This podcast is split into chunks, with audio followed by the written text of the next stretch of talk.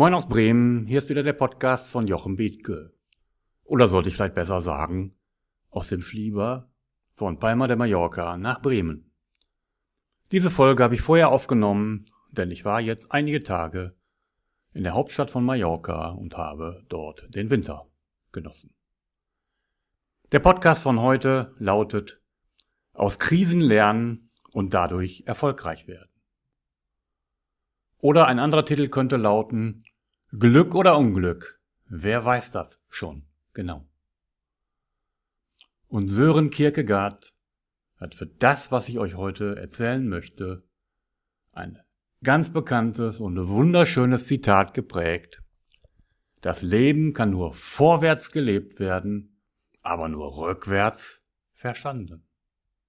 Verstanden die Botschaft? Vieles, was uns heute als rätselhaft, als warum gerade ich, warum diese Krise, warum diese Krankheit, warum das passiert, erklärt sich häufig im Nachhinein als genau richtig. So sollte es sein und nicht anders.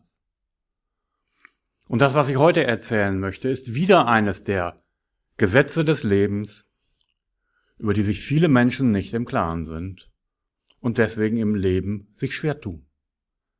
Es ist das Polaritätsgesetz. Nach Sonne folgt wieder Regen. Es geht auf und ab. Einer Krise folgt später wieder Sonnenschein. Heute schlecht, morgen gut. Das Problem an diesem Polaritätsgesetz ist nur, dass die Intervalle zwischen oben und unten wie in einer liegenden Acht manchmal so lange auseinander liegen, dass wir den Zusammenhang verlieren. Also drei Jahre später erst erkennen, warum vor drei Jahren diese Krise oder was auch immer nötig war, um heute dort zu sein. Und dazu möchte ich euch zunächst mal eine sehr schöne Geschichte erläutern. Im alten China lebte einmal ein armer Bauer, der einen wundervollen Hengst hatte. Alle träumten von diesem Hengst, auch der Kaiser. Alle Kaufsangebote schlug der Bauer auf. Nein, mir fehlt nichts. Ich verkaufe diesen Hengst nicht. Und die Dorfbewohner lachten ihn aus über so viel Unvernunft.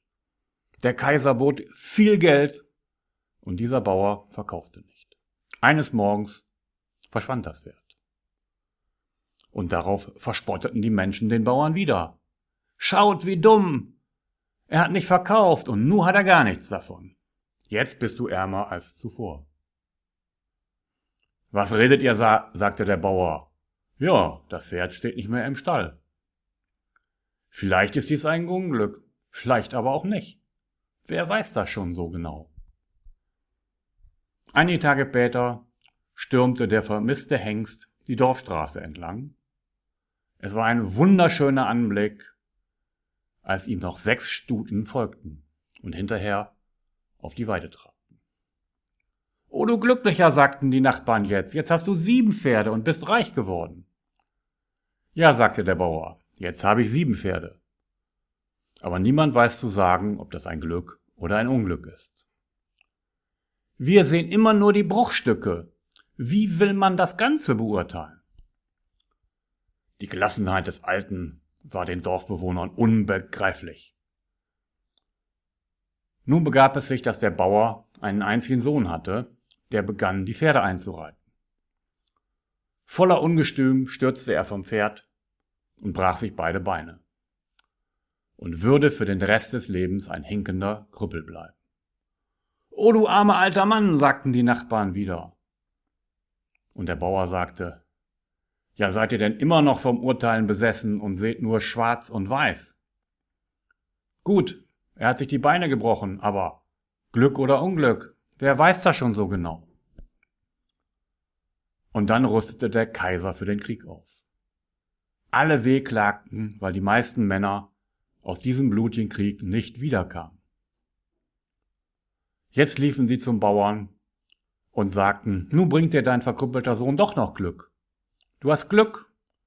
Und wie konnte nur ein solches Unglück über uns kommen, über unsere Söhne? Betrachtet das Leben doch wie durch ein Schlüsselloch. Niemand weiß, wie sich das große Bild zusammensetzt. Glück oder Unglück, wer weiß das so genau? Jetzt kommt die Frage an Sie.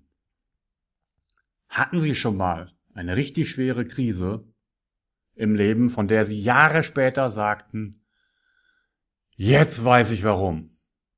Und wenn das nicht gewesen wäre, dann wäre ich heute nicht da, wo ich bin.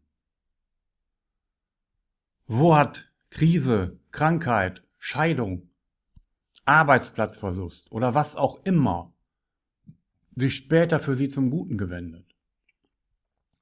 Sodass sie sagen, glücklicherweise ist mir das passiert.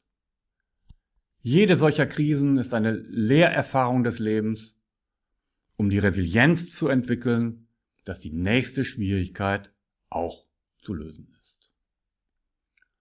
Und diese Geschichte des Bauern wird in allen Kulturen in der liegenden Acht dargestellt. Die liegende Acht ist das Symbol der Unendlichkeit. Das, was unten ist, ist später wieder oben, geht wieder nach unten, geht wieder nach oben. Es geht auf und ab. Aber es geht immer weiter. Und das ist es, was Kierkegaard sagte. Das Leben kann nur vorwärts gelebt werden, aber nur rückwärts verstanden werden. Auf Regen folgt Sonnenschein, auch wenn dies sehr hart ist und erst sehr viel später erfolgt. Es wird passieren. Schauen Sie, für mich nur eine kleine Begebenheit, um zu sagen, worum es geht. Bei mir gab es schon viele solcher Situationen. Ich habe nach meiner Banklehre zunächst eine Ausbildung in einer Kreditabteilung einer Bank gemacht. Und danach habe ich dort in der Kreditabteilung gearbeitet. Und ich hatte dort einen Vorgesetzten, der mich regelrecht gequält hat und das Leben schwer gemacht hat. Über Monate. Und daraufhin habe ich beschlossen, noch Jura zu studieren und meinem Leben eine andere Wende zu geben. Wenn dieser Vorgesetzte damals der liebste Mitarbeiter, Vorgesetzte der Welt gewesen wäre, wäre ich heute nicht da, wo ich bin. Das nur so als kleines Beispiel. Ich hätte da noch eine Fülle von Beispielen, aber die muss ich jetzt nicht alle erläutern. Da habt ihr jetzt genug Fantasie, um eure eigene Geschichte zu finden.